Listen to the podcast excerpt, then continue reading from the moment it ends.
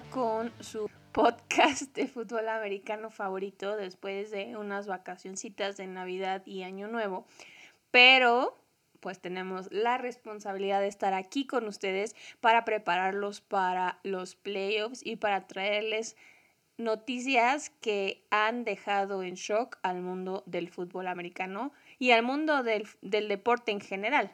Obviamente también vamos a discutir un poco de la semana 18 que nos dejó porque también tenían muchos de estos juegos repercusiones para qué equipos iban a pasar, qué equipos iban a quedar fuera y ciertas combinaciones que se tenían que dar. Entonces, aparte de estas noticias, les traemos el análisis de los juegos más importantes y también les vamos a dejar el calendario del Super Wild Card Weekend que empieza el sábado de esta semana. Y bueno, empecemos con las noticias de la semana. Y bueno, el ala cerrada Sam Laporta de los Leones sufrió una hiperextensión de la rodilla y una contusión ósea en el juego contra los vikingos y es probable que se pierda el primer juego de playoffs que disputarán los Leones como locales en contra de los Rams.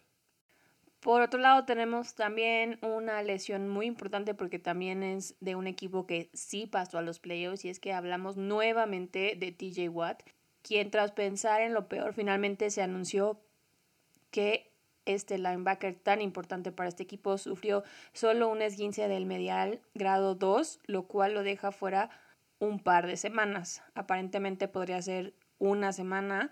Y la verdad es que aquí les fue bien porque al principio pensaban que era un esguince grado 3, lo cual podría complicar su recuperación, especialmente porque ya estamos en un momento en el que, eh, que en el que pierde se va a su casa. Por los vaqueros, el Corner Stephon Gilmore salió del juego en contra de Washington tras sufrir una lesión del hombro. Aparentemente se le dislocó en el campo y salió del partido, no regresó, pero tras realizarle estudios parece que pues, no pasa de eso, se lo hayan acomodado, no es grave y podrá participar en el juego del domingo en contra de Green Bay. En el caso de las Águilas también sufrieron lesiones importantes, aunque todavía no se ha dado a conocer el estatus de los, estos jugadores que son tan importantes para este equipo.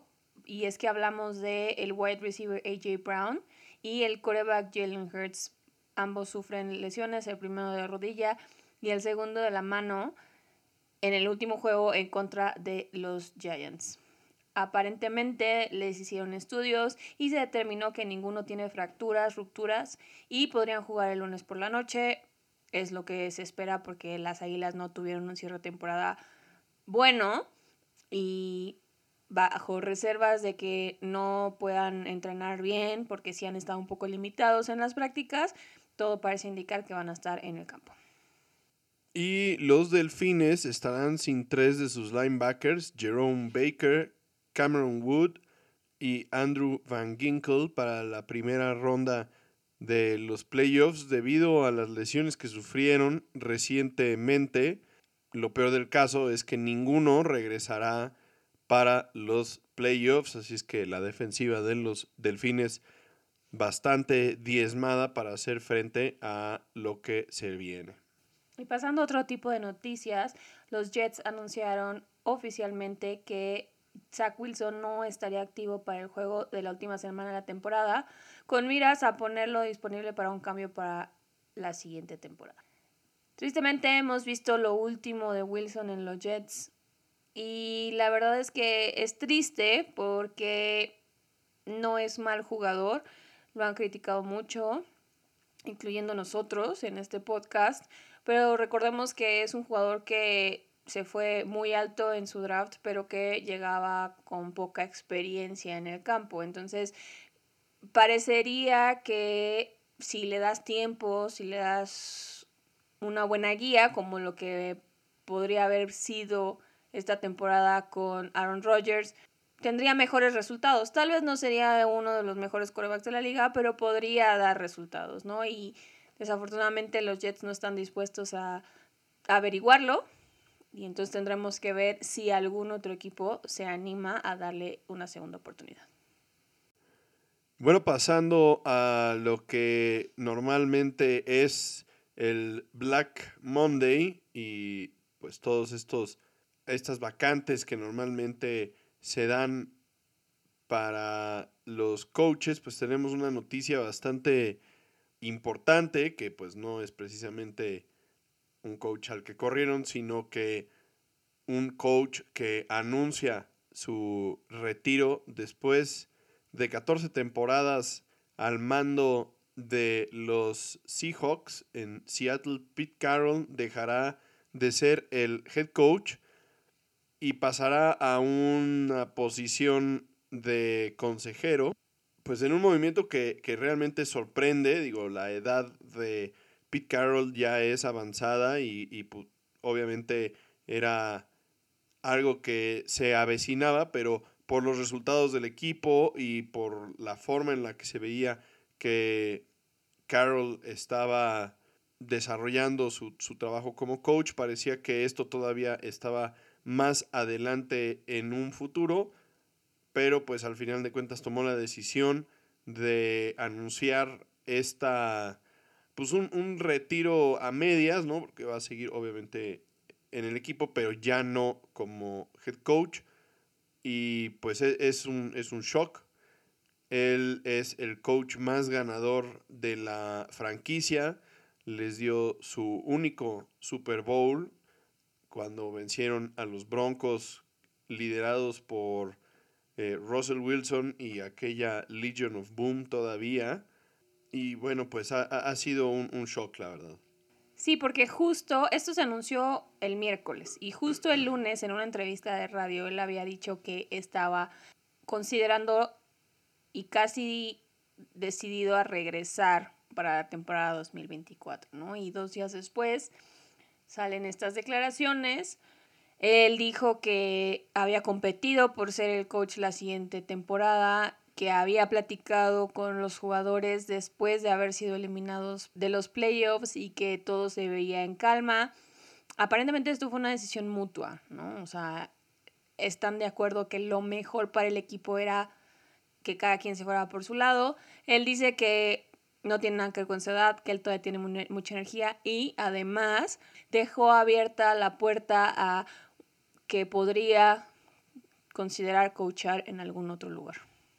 Y en otra noticia también que se dio el mismo día, el head coach de Alabama, Nick Saban, anunció que se retiraba. También Nick Saban es el coach de Alabama desde hace 24 años, desde el 2007, y deja una trayectoria ejemplar, completamente impresionante su récord en el fútbol americano colegial, definitivamente e indudablemente el mejor coach en la historia del fútbol americano colegial, con un récord de 201 ganados, 29 perdidos, 11 eh, de esas derrotas en sus primeras cuatro temporadas.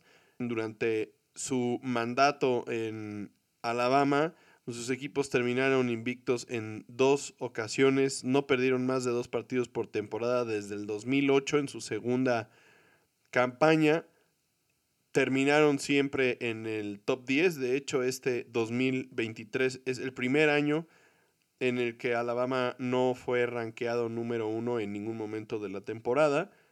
Y, y pues bueno, también se retira con, con múltiples campeonatos si no me equivoco, son siete con Alabama y uno con LSU. Y, y la verdad es que es un, un, coach con un historial tremendo que va a dejar un hueco inmenso, eh, unos zapatos bien grandes que llenar. La especulación sobre qué coach va a ser el que lo supla ya inicia. Él tiene un abanico de, de coaches que ha, con los que ha trabajado muy grande pero pues será difícil también encontrar al adecuado para llevar a Alabama a donde pretenden estar, ¿no? Y, y, pues otro de los retos será convencer a todos estos muchachos que normalmente se comprometen a, estar con las universidades, pues pensando en el coach que, que los va a liderar.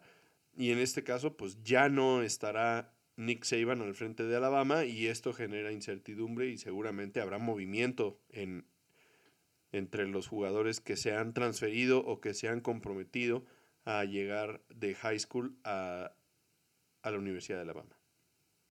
Como si no fueran suficiente estas dos noticias que nos habían dejado en shock al día siguiente, o sea, hoy jueves, y hablando de otro coach que también llevaba 24 años con el equipo, se anunció que los Patriotas se separaban ya de su head coach, Bill Belichick. Ya se había hablado mucho de esto desde el principio de la temporada, porque recordemos que desde que salió Tom Brady de ahí no ha sido el mejor tiempo para este equipo, pero le, le habían tenido paciencia y, pero sí, al principio de esta temporada se hablaba mucho de qué podía pasar cuando terminara la temporada de los Patriotas este año, porque no se veían como un equipo dominante o un equipo que pudiera llegar lejos, ¿no? Y, y eso fue exactamente lo que pasó y el resultado es que Robert Kraft dijo que es una industria de resultados y que por más que tuvieran a uno de los mejores, si no es que el mejor que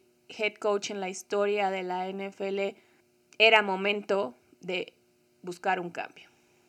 Sí, la verdad es que también esta es una noticia que se veía venir. Hemos platicado durante toda la temporada sobre este caso. El manejo del roster por parte de Belichick, que tiene, además de ser el head coach, el rol de ser el gerente general del equipo, pues no ha sido muy exitoso en los últimos años. Todavía cuando estaba Brady dentro del equipo, la verdad es que dejaba mucho que desear la construcción del equipo, eh, la forma en la que estaba armado el roster. Y esta es la parte que parece estar pues pasándole la factura a Bill Belichick más que su capacidad de coachar en dentro del campo.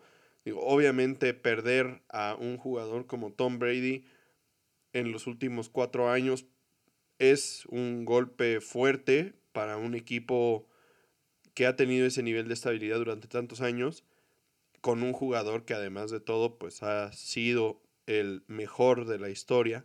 Pero eso no me parece que opaque los logros que ha tenido Belichick durante su carrera como head coach de los Patriotas. Son 24 años de éxitos, seis Lombardis, un dominio absoluto de la división este de la conferencia americana, eh, un, un, lapso de tiempo en el que enfrentaron a corebacks como Peyton Manning en los Colts o los Broncos, a Ben Roethlisberger en los Steelers cuando estaban ambos en su mejor momento y pues los Patriotas realmente siempre tuvieron el, la ventaja, a pesar de que hubo grandes juegos que, que ganaron sus rivales, pues también la gran mayoría de los casos los ganaron los Patriotas y mucho de ese éxito se lo deben a Bill Belichick. El coach Bill Belichick no ha expresado su deseo de retirarse, entonces en teoría pues él está disponible para ser contratado por cualquier equipo, porque otra de las posibilidades que se planteó era que los Kraft, los dueños de los Patriotas, pues pidieran algo a cambio, hicieran un cambio con algún equipo por los servicios de Bill Belichick, pero no fue el caso, le dieron la oportunidad, entre comillas, o sea, lo, lo corrieron, lo dejaron en libertad para que él pudiera ser parte del ciclo de contrataciones para las vacantes de coaches que hay en este año. Entonces... Pero también es eso de darle esa oportunidad, pero también como dijeron, por ejemplo, los Titanes, que también estaban, que hablaremos un poco más adelante con la continuación del Black Monday, pero ellos querían buscar un trade por su coach, porque pues va a ser alguien que, que, que, al que busquen varios equipos, pero que no querían dejar pasar la oportunidad de conseguir a alguien más al estar atados a esperar un trade, ¿no? Entonces también por eso los dejan ir. Entonces también puede ser por ahí la, opción de, los Patriotas. Pues sí, pero al final de cuentas yo creo que es una, es una forma de, de agradecer y de corresponder el buen paso que tuvieron con él durante tantos años, dándole la oportunidad de que pues él busque contratarse con el equipo que mejor le convenga, porque pues, al final de cuentas, si pasa un poco el ciclo y no consigues quien te, te dé a cambio lo que tú quieres, pues entonces, como bien dices, tanto los Patriotas podrían quedarse fuera de las opciones y también Belichick pues, podría terminar en un equipo que pues, no fuera lo que él quiere, ¿no? Entonces ahora él tiene la oportunidad de buscar contratarse con el equipo que él considere es la mejor opción para lo que él está buscando, ¿no? Y hablando de la mejor opción, ¿tú en qué equipo podrías ver a Belichick? Creo yo que el, el tema aquí es, es, complicado porque obviamente Belichick querría tener el control completo de, del roster, ¿no? Y como ya lo mencionamos, pues eso no le ha traído tan buenos resultados. Y pues es algo que obviamente los dueños de otros equipos van a evaluar. Aún así... Pero hay equipos en el hoyo y hay equipos que están desesperados. Sí, pero Belichick no se va a contratar con un equipo que esté en el hoyo ni desesperado. O sea, definitivamente no creo que Belichick vaya a terminar siendo el head coach de Washington, por ejemplo, que es un equipo que necesita mucha ayuda. No creo tampoco que sea el candidato correcto para Carolina. No, no lo veo ahí porque es demasiado trabajo. Ya es un coach grande.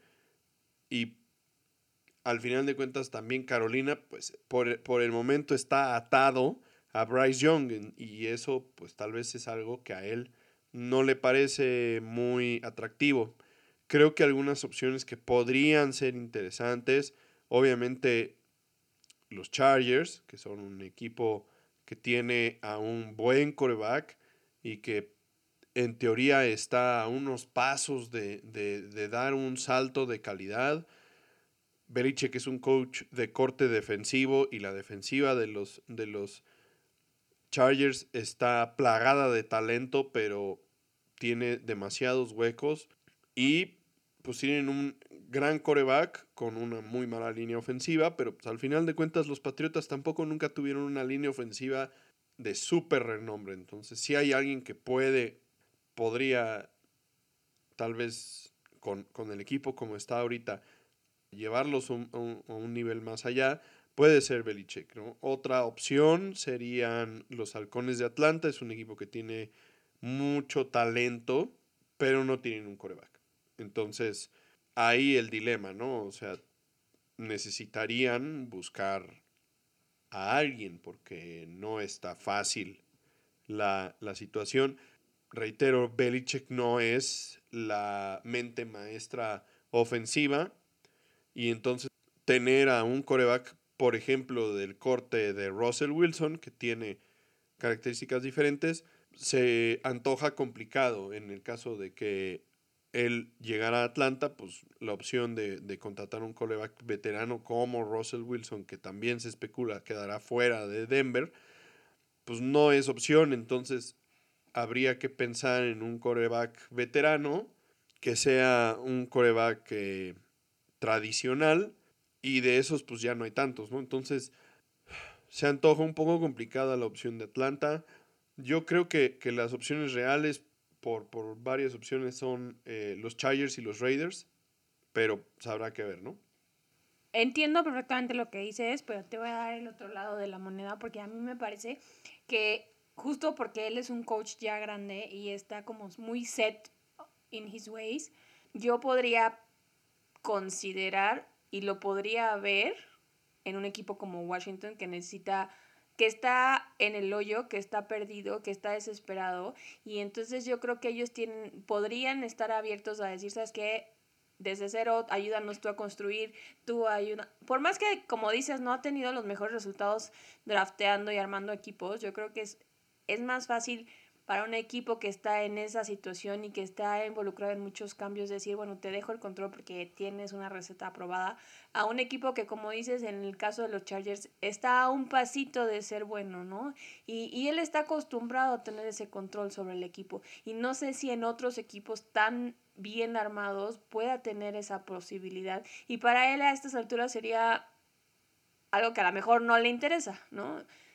Obviamente no somos adivinos, tenemos estas dos opciones, yo no lo veo sorprendente, entiendo que el Washington es un equipo malísimo, pero pues lo mismo eran los Patriotas. También, antes de que llegara él, también está la situación de que ya no tiene otros 24 años para crear una dinastía en Washington. O sea, estamos hablando de que no hay 24 años para adelante. O sea, si hay 5, ya fueron muchos. Y entonces, ¿cuánto tiempo te va a tomar reconstruir al equipo? ¿no? Y pues es complicado. Pero bueno, tendremos que esperar a ver qué pasa con, con estos coaches que han dejado en shock, como ya les dijimos, al mundo del deporte. Pero no fueron los únicos coaches en generar especulaciones y movimientos en sus equipos, porque como bien mencionaste, el Black Monday es una fecha complicada y que todo mundo sabe que va a pasar justo después del último partido de temporada, ¿no? Y en este caso, una de las primeras víctimas del Black Monday fue el head coach de los Commanders, justo Ron Rivera, tras una temporada de cuatro ganados y 13 perdidos, su peor récord en los cuatro años que había estado en Washington. Termina con un récord de 26 ganados, 40 perdidos y un empate, una sola aparición a playoffs, un título divisional y cero temporadas ganadoras.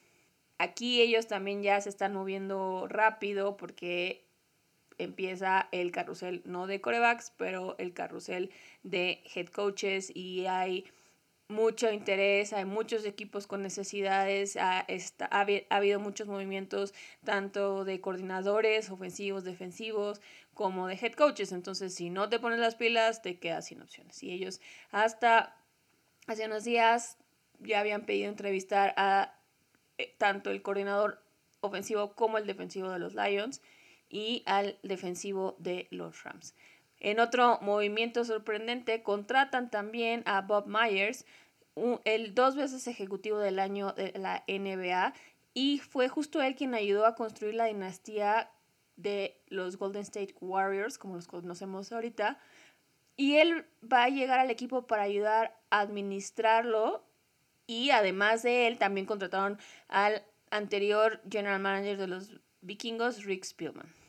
Es importante mencionar que a partir de este año no se va a permitir entrevistar a los coaches asistentes de los equipos que están en playoffs hasta después de la ronda divisional, cuando antes los permitían que, se empezaran las entrevistas a partir de la ronda de wildcards. Esto, pues con el fin de que los coaches puedan enfocarse en, en, sus equipos y no, pues dividir tanto tiempo, ¿no? Por ejemplo, los coordinadores de los Leones eh, el coordinador ofensivo de los, de los Leones pues, ha sido entrevistado varias veces en los últimos años y nuevamente es uno de los candidatos más buscados, entonces con miras a que pueda haber un poco más de tiempo de enfoque, pues se ha recorrido el tiempo una semana. Siguiendo con las vacantes nuevas que hemos tenido, pues los halcones de Atlanta también en un movimiento que no se veía venir tan claramente, corrieron a Arthur Smith, quien era su head coach. Después de tres temporadas, él llegó siendo el coordinador ofensivo de los Titanes, llegó muy recomendado después de un año tremendo que tuvieron los Titanes cuando la pandemia, pero pues su estancia en Atlanta no ha sido nada buena eh, no ha llegado a postemporada en ninguna de las temporadas que ha estado con el equipo. termina con un récord de 21 ganados y 30 perdidos, todas las temporadas con récord de 7 y 10. Por su parte, las Panteras también tuvieron un movimiento porque corren al general manager Scott Fitter tras tres temporadas con el equipo. Y en uno de los movimientos más inesperados e impresionantes de este Black Monday, eh, los Titanes de Tennessee toman la decisión de dejar ir al head coach Mike Vrabel, uno de los coaches jóvenes, en teoría con mayor proyección, eh, después de seis años con el equipo y dos temporadas consecutivas con récord perdedor. Las expectativas eran altas para los Titanes la temporada pasada y esta. Nuevamente la decepción pues es grande, pero me parece que este es un movimiento completamente ilógico. Es claramente un error lo que están cometiendo los Titanes porque no vemos un candidato con la proyección y la capacidad que tiene Mike Vrabel. Uno de los candidatos obviamente más buscados por el momento es sin duda alguna el head coach de la Universidad de Michigan, Jim Harbaugh, quien fue campeón nacional este lunes en contra de los Huskies de la Universidad de Washington en un partido bastante interesante que, tuvo momentos de mucha emoción. Y bueno, obviamente Jim Harbaugh podría ser un, un, gran candidato para cualquiera de los equipos que están buscando un nuevo head coach. Obviamente también tiene la particularidad que tiene Bill Belichick. Él seguramente también va a buscar tener control total sobre el roster.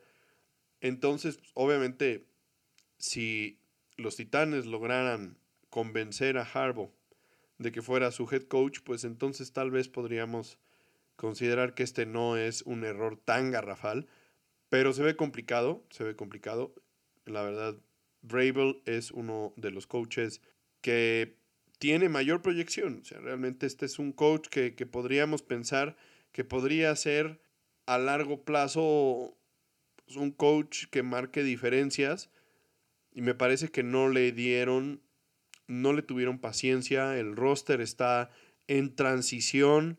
El tema de Ryan Tannehill, que pues, obviamente no ha estado a el nivel. También, desafortunadamente, la realidad de los corredores, pues es palpable. O sea, los corredores ya que llegan a cierta edad o cruzan cierta cantidad de carreras, empieza a, disminuir el rendimiento de forma brutal y lo de Derrick Henry, que era la pieza clave de la ofensiva, pues ha sido muy evidente después de esa temporada de 2020. Entonces, con un contrato hipermillonario que le dieron a, a Derrick Henry y un desempeño menos de lo normal o de lo esperado de Ryan Tannehill, pues este equipo obviamente no iba a tener el nivel que tuvo en 2020. Bueno, pero como paréntesis, me parece que aunque Jim Harbaugh ha sido muy bueno en el colegial y que acaba de ganar un campeonato darle control completo como lo que él quisiera en los Titanes o en cualquier otro equipo de la NFL, también es un riesgo, ¿no? Porque que sean muy buenos en el colegial no te asegura que sean muy buenos en la NFL, como en el caso de Urban Meyer, ¿no? Ya, ya hemos visto ese tipo de ejemplos. No digo que no, vaya a ser el que vaya a ser el mismo caso, pero pues en este caso difiero porque no olvidemos que Jim Harbaugh fue el head coach de los 49 de San Francisco en 2013 cuando llegaron al Super Bowl y perdieron justamente contra el equipo de su hermano, los Ravens. Y, pues bueno, o sea, la capacidad de Jim Harbaugh en la NFL está probada. Entonces, por eso es un candidato tan codiciado. Ahora, que todo se traduzca tal cual, obviamente no es cualquier cosa, ¿no? Y, y, hablando justamente de Pete Carroll, eh, pues la lista de head coaches con campeonatos nacionales en el colegial y Super Bowls ganados, pues es una lista extremadamente corta, ¿no? Hay tres coaches únicamente con campeonatos nacionales y Super Bowls ganados, uno de ellos es Pete Carroll, y los otros dos, dos coaches de los Vaqueros, Jimmy Johnson, recién ingresado al Ring of Honor de los Vaqueros, y Barry Switzer, que también fue campeón nacional con Oklahoma. Jimmy Johnson fue campeón nacional con la Universidad de Miami. Y pues párale de contar. Entonces, no es una lista larga. Lo que dices es bastante correcto. No es fácil ser de ser un coach de colegial y que traduzca tal cual la capacidad a la NFL, pero Jim Harbaugh no es, esta no sería su primera aventura en la NFL y su primera aventura en la NFL fue bastante exitosa con, con San Francisco. Entonces de ahí es que viene este empuje tan, tan fuerte por parte de la NFL o de los equipos de la NFL por buscarlo. Y bueno, para resumir, tenemos vacantes en los Raiders, los Chargers, los Panthers, los Seahawks, los Titans, los Commanders, los Falcons y ahora en los Patriotas. Así es, son ocho equipos y veremos cómo se va desenvolviendo todo esto en las siguientes semanas. Será muy interesante ver en qué terminan estas vacantes. Y bueno, para pasar ya al análisis de los juegos de la semana 18, vamos a aclarar que esta conversación se va obviamente a enfocar alrededor de la carrera los playoffs, porque como les adelantábamos al principio del episodio, había todavía muchas cosas en el aire, todavía no se definían muchos de los lugares, las posiciones y los equipos que podían llegar a playoffs, ¿no? Muchos equipos llegaban todavía con esperanzas de, de meterse a playoffs y justo hubo cambios en la programación y hubo ajustes y para que se dieran los mejores juegos, los juegos que tenían más peso para los playoffs en los horarios prime, ¿no? Y justo así fue como terminamos viendo a los Bills y los Dolphins en el juego del domingo por la noche. Y bueno, pues empezando con los juegos del sábado, también tenían impacto en los playoffs. Los Steelers tenían que vencer a los Ravens en el partido del sábado por la tarde. Los Cuervos que descansaron a todos sus titulares, con excepción de algunos a la defensiva, tras haber amarrado el primer lugar de la siembra en la conferencia americana, ya en la semana 17. Y pues los Steelers, si querían mantener sus esperanzas de llegar a los playoffs con vida, pues, dependían de otros resultados del domingo, pero debían ganarle a su acérrimo rival de la división. Fue un juego pues bastante terrible, pasado por agua, con un marcador muy, muy apretado, a pesar de lo que ya comentamos de los Ravens. Pues, Pittsburgh mm, logró arrebatar la victoria de la mano de Mason Rudolph, quien fue el elegido para ser el titular en lugar de Kenny Pickett, quien ya se había recuperado de su lesión. En este caso, pues el coach Mike Tomlin decidió darle la oportunidad a Mason Rudolph, que estaba jugando mejor, en lugar de regresar al que había sido su titular durante toda la temporada.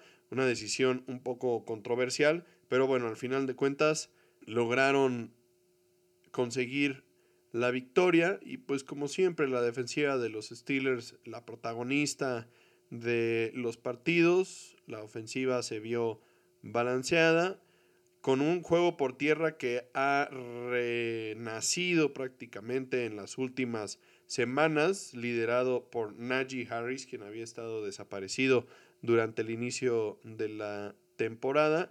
Y en el juego por aire, pues Deontay Johnson, el más participativo. Como ya lo mencionamos al principio del partido, desafortunadamente para los Steelers y sus esperanzas de seguir adelante en los playoffs, TJ Watt no podrá estar en los siguientes partidos después de la lesión que sufrió en la segunda mitad al chocar con uno de sus compañeros. La lesión No parece ser muy grave, pero pues, al final de cuentas sí necesitará por lo menos de una semana de recuperación, lo que hace muy complicado pues pensar que logren ganar en un partido de comodines. El resultado del partido fue 17 a 10 y en ese momento pues mantenía las esperanzas de los Steelers con vida un día más.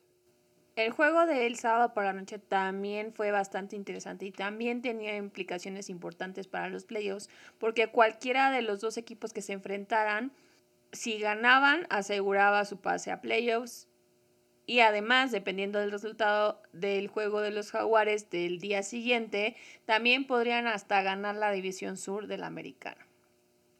El equipo perdedor se quedaba fuera de los playoffs. Y es que hablamos del enfrentamiento entre los Colts y los Texans jugando en Indianápolis. El partido inició con fuegos artificiales de la mano del que seguramente será el novato ofensivo del año, el coreback CJ Stroud, con un pase de todo el campo a Nico Collins que terminaría en el end zone para un touchdown de 75 yardas. Los Texans estuvieron arriba en el marcador prácticamente todo el partido, pero en realidad nunca se separaron significativamente y esto le dio la oportunidad a los Colts de mantenerse vivos y de amenazar con una victoria. Esto también nos dice que el juego fue bastante cerrado, competido y ya con atmósfera de playoffs. El juego por tierra de Indianapolis, de la mano de Jonathan Taylor, parecía inclinar la balanza a favor de Indianapolis con 188 yardas por tierra y un touchdown. La confianza del coach Steichen estaba en Jonathan Taylor y no con Garner Minshew, que solo tuvo 141 yardas sin touchdowns, aunque, muy importante, no cometió errores. Por el lado de los Texans, CJ Stroud tuvo 262 yardas y dos touchdowns. Y Nico Collins, el héroe del principio del partido, aportó 195 yardas de las 264 y uno de los dos touchdowns. En el último drive del partido, con casi seis minutos por jugar en el cuarto cuarto, los Colts tomaron el balón necesitando un touchdown para ganar el partido. Y el coach Steichen, como ya comentó Dani, pues le dio toda la confianza al juego por tierra, privilegió terminarse el reloj que darle ritmo y balance a su ofensiva, corriendo en absolutamente todas las jugadas hasta que se metieron en una situación de jugarse una cuarta oportunidad para mantener el drive con vida, cuarta oportunidad, dos yardas por avanzar, y decidió mandar el primer pase de toda la serie. Minshew tiró un pase ligeramente atrasado a su corredor, que estaba solo.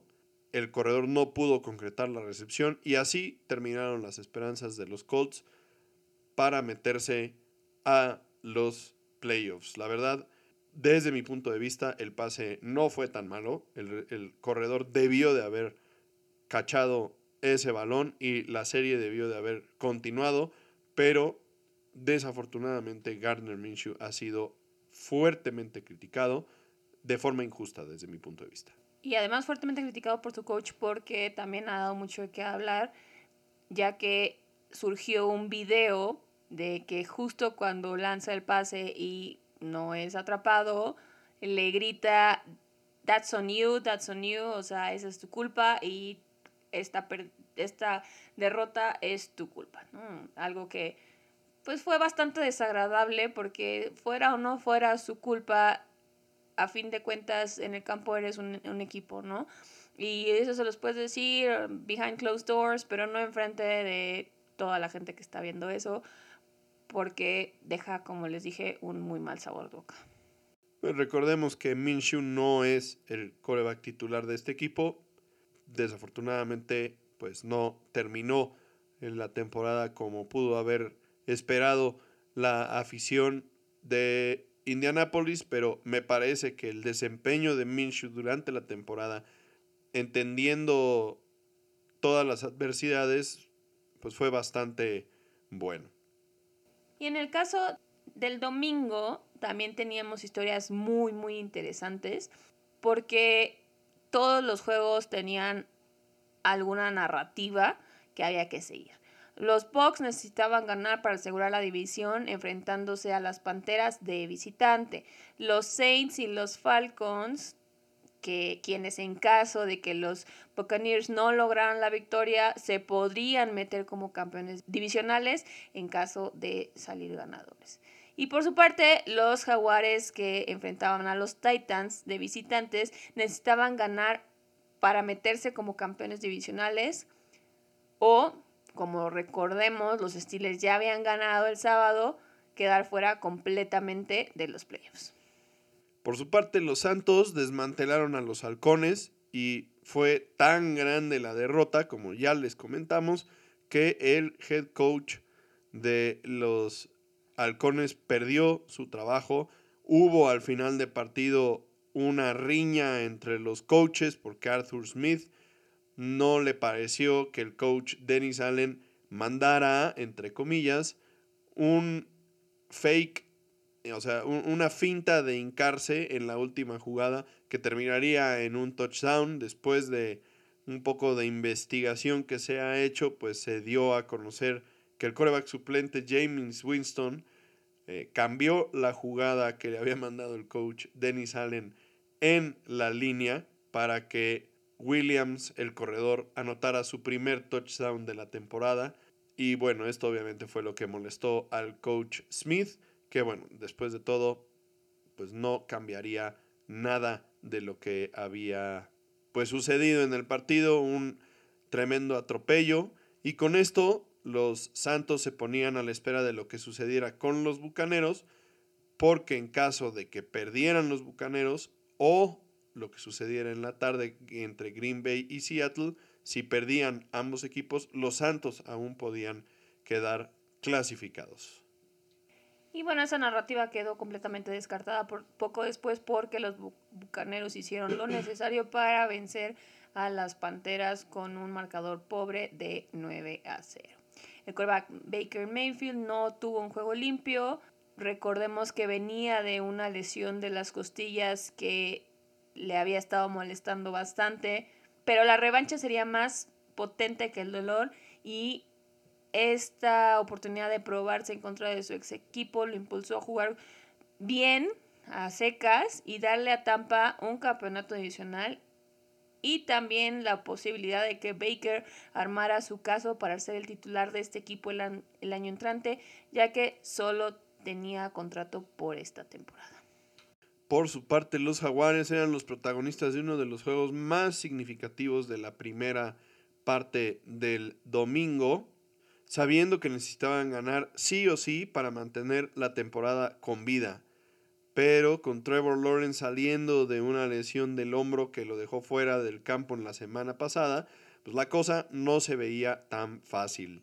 Los Titanes también tenían sus motivos para pelear en la semana 18, a pesar de estar eliminados el incentivo de dejar fuera de los playoffs a un rival divisional y también posiblemente el último juego de Ryan Tannehill y Derrick Henry como titanes, pues la realidad era que ambos equipos estaban con bastante motivación para ganar el partido. La realidad es que en este partido ninguno de los dos equipos brilló y destacó, y más bien fue lo que dejaron de hacer, lo que tomó relevancia. Los Titans tomaron el liderato temprano y parecía que los Jaguars no podrían acercarse. Pero en el último cuarto, los Jags lograron recortar el déficit a solo 8 puntos, poniendo el marcador 28 a 20. Con casi 7 minutos en el reloj, estuvieron en la zona de anotación con una cuarta oportunidad y eligieron jugar por el touchdown en lugar de patear el gol de campo darle a la defensiva la oportunidad de volver a detener a los Titans y volver a buscar un touchdown que les diera la victoria. El intento en cuarta oportunidad falló. Jacksonville se quedó sin puntos en esa serie y a la defensiva no pudo detener a los Titans en los primeros tres downs, dejando a la ofensiva con poco tiempo para intentar un drive decente. Sí, al final los jaguares todavía tuvieron una oportunidad de conseguir un touchdown en un pase a Calvin Ridley, quien no pudo completar la recepción porque estuvo un poco adelantado el pase. Y los siguientes dos intentos pues no fueron buenos y así terminó la temporada para los jaguares que durante un punto después de la mitad de la temporada parecía que podrían haber contendido con cualquiera de los equipos en la conferencia americana por el campeonato y ser el representante de la conferencia en el Super Bowl. Una decepción bien grande para este equipo de Jacksonville que tenía esperanzas de no solo meterse a playoffs y quedan completamente fuera.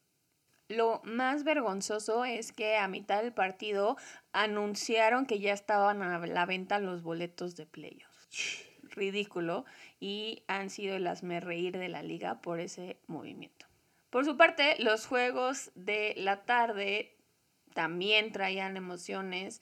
En este caso, ambos de sus hosts estaban al pendiente de lo que pudiera pasar con sus equipos, ya que los Seahawks tenían que ganar para meterse a playoffs y esperar una combinación de resultados que les comentaremos un poco más adelante. Y los Cowboys estaban jugando y peleando por el liderato de la división. Tus Cowboys de toda la vida se enfrentaban de visita a Washington y como ya les comenté, si ganaban, amarraban ser el segundo sembrado de la Conferencia Nacional y el campeonato de la División Este, obligando a Filadelfia a visitar a Tampa Bay independientemente del resultado de su partido.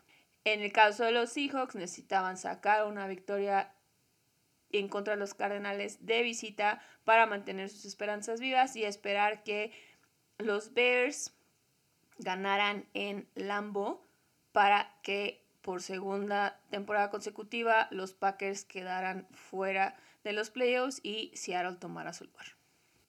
Aparte de esto, si los Cowboys no lograban ganarle a los Commanders y las Águilas vencían a los Gigantes en Nueva York, entonces Filadelfia amarraba el segundo lugar de la conferencia y el título divisional, repitiendo campeonato de la, de la división este por primera vez en 19 años y los Vaqueros serían el quinto sembrado y visitarían a Tampa. Los Rams, con una victoria en contra de los 49ers, aseguraban la sexta posición, pero ambos equipos jugarían con suplentes teniendo lugares asegurados ya en playoffs. O sea, los Rams, ser el 6 o ser el 7 les daba lo mismo, ellos simplemente querían descansar. En este caso, los Rams lograrían por primera vez en la era de Sean McVay conseguir una victoria en contra de San Francisco y pues le darían a su coach una victoria en contra de su mentor Kyle Shanahan, cosa que no había logrado nunca en su carrera. Con esto sellaban las posiciones de los Wildcards. Definitivamente el descartado de la división este sería el quinto sembrado, sería el quinto sembrado. Los Rams serían el sexto y Seattle, Green Bay o Nueva Orleans estaban todavía compitiendo por el séptimo puesto, pero no más del séptimo puesto. Solamente quedaba entonces determinar qué equipos ocuparían qué lugares. Y bueno, el juego de los Cowboys empezó como suele pasar. Errores tontos al inicio del partido trajeron un primer cuarto cerrado con entregas de balón que parecía que pondrían en riesgo el campeonato divisional para los Cowboys.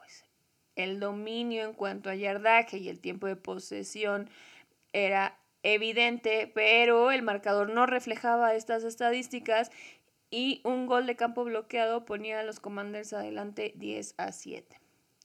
El, el, segundo cuarto trajo estabilidad mental a Dallas y con esto el dominio del partido. Y cabe recalcar que el pateador como que estaba nervioso porque no había fallado en toda la temporada y justo en el juego que traía consecuencias y repercusiones importantes, decidió que iba a romper su racha ganadora y fallar. para el medio tiempo el marcador ya era 21 a 10 a favor de los Cowboys y en la primera serie del tercer cuarto volverían a anotar y dejarían el partido completamente fuera del alcance de Washington para en principio del cuarto cuarto el, el marcador ya estaba 38 a 10 y los titulares de los Vaqueros descansando con el título divisional en la bolsa. CD Lamb volvió a tener un juego increíble como el de la semana 17 en contra de Detroit, acompañado de Jake Ferguson y Brandon Cooks en el juego aéreo. Dallas está encontrando un buen ritmo con Rico Dowdle y Tony Pollard en el juego por tierra, que ha balanceado el ataque justo antes de los playoffs y la defensa, como siempre, tiene un gran nivel en el juego aéreo y presionando el coreback, pero será un reto, como siempre lo ha sido, la defensiva en el juego por tierra. Por su parte, los Seahawks no empezaron tampoco muy bien y tampoco se vieron al 100. De hecho, estuvieron abajo en el marcador todo el partido, pero como bien sabemos los fans de los Seahawks no les gusta ganar fácil, pero tienen la capacidad de remontar y lo hicieron varias veces en esta temporada en la última serie del partido y esta vez no fue la excepción. La defensiva de Seattle había batallado bastante para contener a James Conner, pero hicieron lo necesario para mantener el juego cerca y darle una oportunidad a la ofensiva para sacar la magia una vez más y ganar el último partido de la temporada. Abajo por 7 puntos, Gino Smith logra armar un drive de 5 jugadas y 65 yardas con menos de 3 minutos por jugar, en el que el jugador estrella fue Tyler Lockett. La decisión sorprendente vino en el punto extra donde Pete Carroll decidió jugar por dos puntos para ganar el partido en lugar de jugar por el tiempo extra y fue justo Tyler Lockett quien cachó el pase para irse arriba y ganar el partido 21 a 20. Las emociones todavía no terminaban ahí porque Kyler Murray y los Cards tenían tiempo y lo aprovecharon para acercarse lo suficiente con un minuto y medio por jugar para intentar un gol de campo de 51 yardas y desafortunadamente para ellos y afortunadamente para nosotros, por el honor, no fue bueno y Seattle se quedó con la victoria. Y bueno, pues como comentario al margen, las Águilas de Filadelfia regarían el tepache en contra de los gigantes, entonces los Vaqueros hubieran ganado la división aún con una derrota, pero no hubieran sido el segundo sembrado, puesto que Detroit hubiera tenido un mejor récord que Dallas, pero bueno. Al final, el juego que determinaría la historia en la conferencia nacional sería la rivalidad más vieja de la NFL, la visita de los Bears a Lambeau Field. Chicago podía jugar el papel que jugaron los Leones el año pasado, como ya lo comentabas, y eliminar a los Packers en el último juego de la temporada. O podríamos ver a Jordan Love subir al estrellato y hacer algo que ni Favre ni Rodgers lograron en su primera temporada como titulares, y esto era llegar a playoffs. La historia, desafortunadamente, amigos fans de los Osos de Chicago, fue la segunda opción. Los Packers dominaron el partido. Estuvo cercano, los Bears tuvieron oportunidad de arruinar la fiesta durante los primeros tres cuartos, pero Green Bay realmente dominó todo el tiempo. De hecho, doblegaron a la defensiva por tierra de los Bears con 124 yardas y esto es una gran historia ya que la defensiva de los Bears era la número uno en contra de la carrera en la liga. Esto fue la diferencia en el partido, pues le dio a Love la oportunidad de seccionar a la defensiva por pase a placer, haciendo uso de los pases con engaño y del buen ritmo que tenía, aprovechando la desesperación de la defensiva de los Osos por parar la carrera y Love tuvo 316 yardas y dos touchdowns y el marcador final fue 17 a 9 y pues así se terminaron las esperanzas de Seattle de llegar a playoffs. Con todas estas emociones, de todas maneras, nos quedaba un partido más el domingo por la noche. Y vaya qué partido, porque como les mencionamos al principio, este juego determinaría los últimos sembrados de la conferencia americana y determinaría quiénes jugarían contra quiénes y dónde. Y vaya que no decepcionó este partido. El juego que cerraría la temporada era entre los Delfines y los Bills en Miami. Un juego que inició con muchos errores de ambos lados, con tres intercepciones, dos por parte de los Bills y una por parte de los Delfines en los primeros cuatro drives, pero estaban tan mal al principio del partido ambos equipos que ninguno de estos cambios de balón resultaron en puntos en el marcador. El duelo parecía que era más una batalla defensiva a diferencia de las impresionantes ofensivas que habíamos visto y que esperábamos de estos dos equipos. Pero antes del medio tiempo llegaron los primeros puntos. Primero Miami con un touchdown por tierra de Devon A-Chain. Luego Buffalo contestó con un pase dentro de la zona de gol a Trent Sherfield y antes de que terminara la primera mitad, Miami volvió a encontrar la zona de anotación para poner el marcador 14 a 7. El tercer cuarto nuevamente fue dominado por las defensivas, pues no hubo puntos en el marcador, pero las entregas siguieron acumulándose para Josh Allen, ya que esta vez perdió un fumble en un sack, pero al igual que las entregas de balón en la primera mitad, no fue costoso. La serie ofensiva de Miami que siguió a este fumble cambió el rumbo del partido y no fue a favor de los Delfines, desafortunadamente.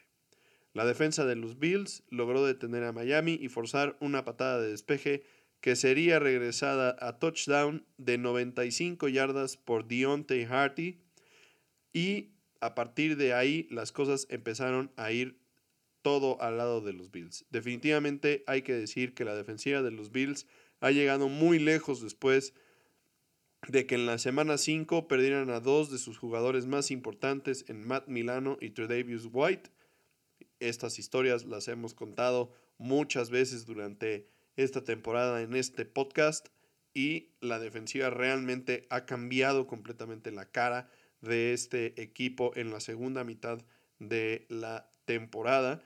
Y por el lado de la defensiva de Miami, que estaba sobreponiéndose bien a la baja de Bradley Chubb, que sufrieron la semana pasada, pero pues como ya les comentamos al inicio del partido, tuvieron otras tres lesiones que realmente les costaron al final del partido. Los Bills logran hilar una serie ofensiva más, protagonizada por Josh Allen, y con el partido empatado y necesitando puntos para hacer el segundo sembrado, ponen el balón en las manos de su mejor jugador, Josh Allen, y logran hilar varias buenas series jugadas que terminarían en un pase de touchdown a Dawson Knox dentro de la zona de gol. El partido termina 21 a 14 a favor de los Bills que logran asegurar el segundo lugar de la conferencia americana. Josh Allen terminó con 359 yardas, dos touchdowns, dos intercepciones y un fumble. Tua, por su parte, tuvo 173 yardas, un touchdown y dos intercepciones. Ninguna de las entregas de balón, como ya les habíamos comentado, terminó con puntos en una situación inusual en la NFL. Pero sí es algo de tener en cuenta porque ya habíamos dejado de ver esta situación con Josh Allen al principio de la temporada. Recordemos que estábamos hablando mucho de todas las entregas de balón que tenían. Tienen un cambio en la coordinación ofensiva y parecía que ya se había curado esta situación, que ya no estaba teniendo estos problemas y justo en uno de los partidos más importantes de la temporada y más representativos para lo que podría venir para los playoffs, regresa a las malos andanzas. Entonces, sí hay que estar al pendiente de qué puedan hacer para ajustar y para evitar esto en la siguiente ronda.